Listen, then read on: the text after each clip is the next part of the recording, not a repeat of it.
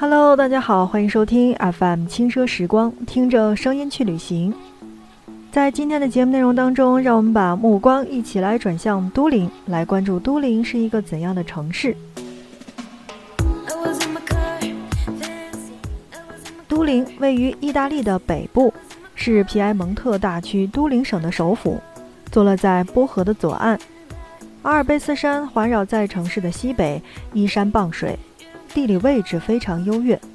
都灵曾是欧洲重要的政治中心，也是意大利统一后的第一个首都。而如今，都灵是意大利的工业中心之一，和米兰、热那亚形成了工业铁三角。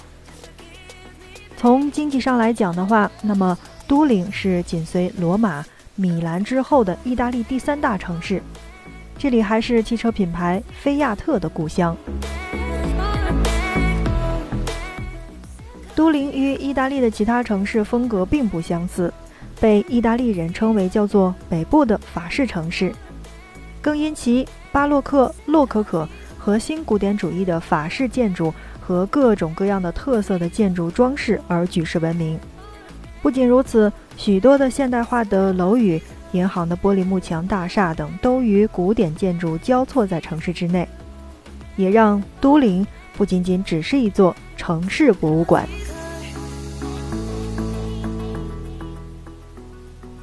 意大利最长的一条河波河贯穿而过，那么从皇宫广场延伸到了河边的维多利亚广场，组成了都灵的市中心地段，这也是都灵的精华部分。波河两旁树木丛生。原生态的大自然样貌几乎因未成型的城市而发展，犹如城市的绿洲一样。正是如此，引来了不少的野生动物在此栖息，比如说狐鸥，还有河狸鼠，甚至还有鹤，野生趣味多多。这也是都灵和众多被河流一穿而过的欧洲城市最大的不同。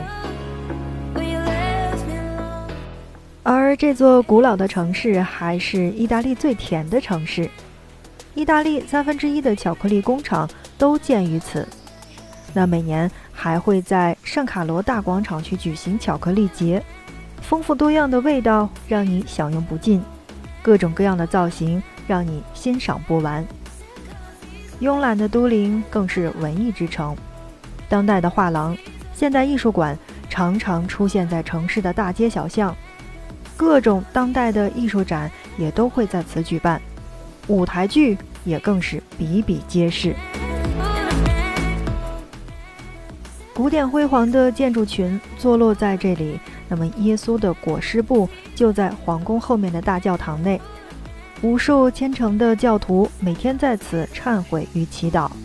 地标性建筑都灵塔和其中的电影博物馆也吸引了大量的旅行者。不仅如此，那么这里还充满了活力，各大品牌商店在此云集，饭店、酒吧、冰淇淋店也是应有尽有，是年轻人的购物天堂。一半人在街边，艺人或者说是古典也或现代的音乐演奏，走到河边逛逛瓦伦蒂诺公园，找一家河景的咖啡馆，尝一杯意式的咖啡。晒着太阳，看河水潺潺流过，望一望河对面错落在山间的别墅，看一看多林皮划艇上的河面上划过，听一听湖鸥在头顶的鸣叫声，这就是都灵带给我们的幸福。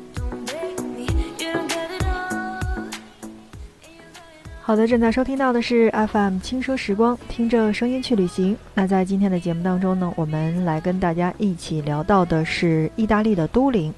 不知道这一期的节目，嗯，你有没有什么样的想法呢？或者你有去过都灵吗？你有小伙伴在都灵留学吗？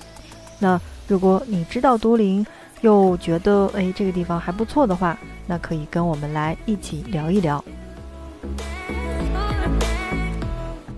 FM 轻奢时光正在继续。简单的介绍完了都灵的概况之后，我们来关注都灵。嗯，怎么说呢？就是当地人的生活吧。因为我们去到任何的一个城市的时候呢，都会去觉得当地人的生活才是我们最值得关注的，或者说哪一些景点才是我们所关注的呢？首先来关注当地人的生活。虽然都灵是意大利最靠近北部的大城市，但并不像意大利的电影《欢迎来到北部》里那样讽刺北部的城市有快节奏。都灵人其实是地地道道的意大利人，生活节奏真的是比较慢，热衷享受生活。生活中最大的乐趣便是在广场上晒着太阳去喝杯咖啡。他们甚至挑剔到上午只喝卡布奇诺，下午去来一杯牛奶玛奇朵。那么，而意式浓缩是一整天都会去享用的。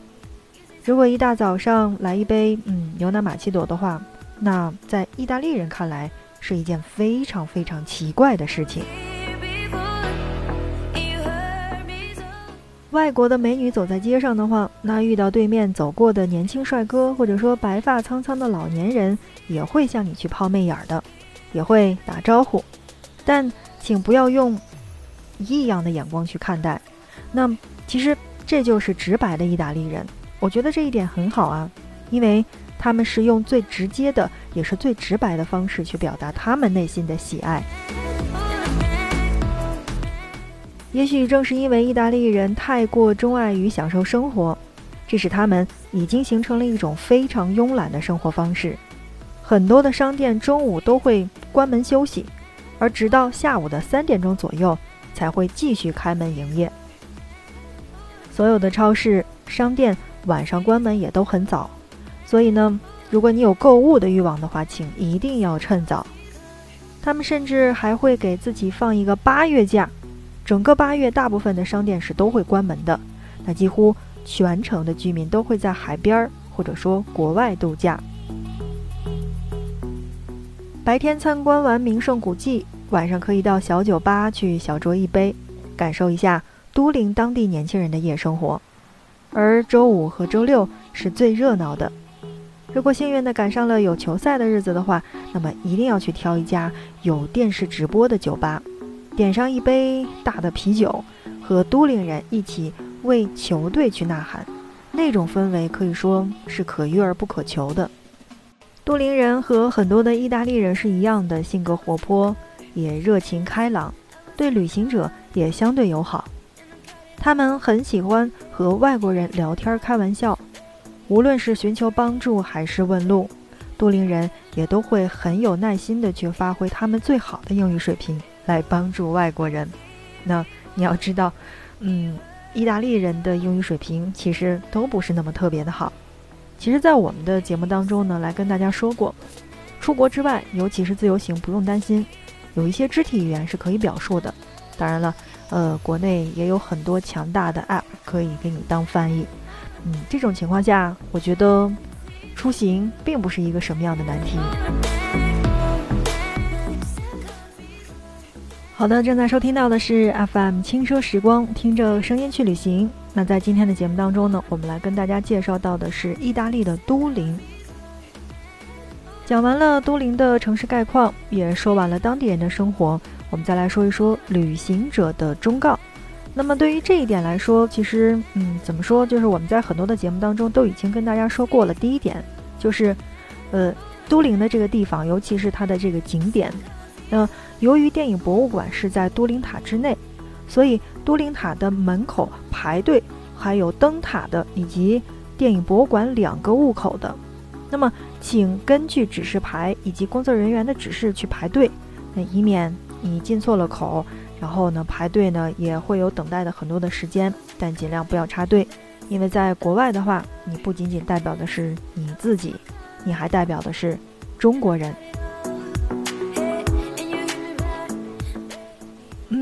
还有一点呢，是要跟来跟大家说到的，就是市区之内呢，经常会可以看得到这个牛头状的喷水池，这里的水其实是可以直接饮用的。那也可以在咖啡店或者说部分的烟草店、超市去购买瓶装水，而瓶装水分为带气的矿泉水和不带气的矿泉水，买之前看清楚包装上的标志再进行选购。好，这一点呢是对于我们旅行者来说，尤其是自由行的朋友们一定要注意的。当然，嗯，如果你是报旅行团出行的话，他们会告诉你说，这个我们在哪哪哪排队啊，就会省到很多的时间。嗯，当然，这个对于我们在节目当中一直强调的，如果你是比较喜欢喝热水的小伙伴的话，那一定要带热水壶，因为都灵的大部分的酒店是不提供烧水设备的。你可以在出门的时候带一个折叠的烧水壶。好，那在我们的节目当中呢，最后的一点来跟大家说，就是由于都灵的城市比较古老，那么所以在城市的大部分的地区是没有自行车道的。旅行者在机动车道去骑车的话，一定要注意安全，特别要注意轮胎不要卡在这个我们所谓的这个电车轨道之内，以免摔倒。呃，夜晚的时候骑车，请要开启自行车的行驶灯，以防撞到前方后方的这个汽车。嗯，怎么办呢？若有遇到危险的话，一定要及时的去找警察。那同时呢，嗯，有些时候呢，还会因你没有打开车灯而被罚款。所以这个是在我们自由行的小伙伴当中一定要注意到的。那这一期的节目语速稍微快了一点点，不知道，呃，节目内容你还喜欢吗？当然，如果你比较喜欢我们的节目的话，或者你有去意大利的打算，那么你可以把我们的节目来分享给你周围的小伙伴。那你的分享以及点赞是对我们节目的最大的支持。或者你有什么想说的吗？可以在我们的节目下方来进行留言。那这一期的节目就是这样了，感谢你的收听，我们下一期不见不散。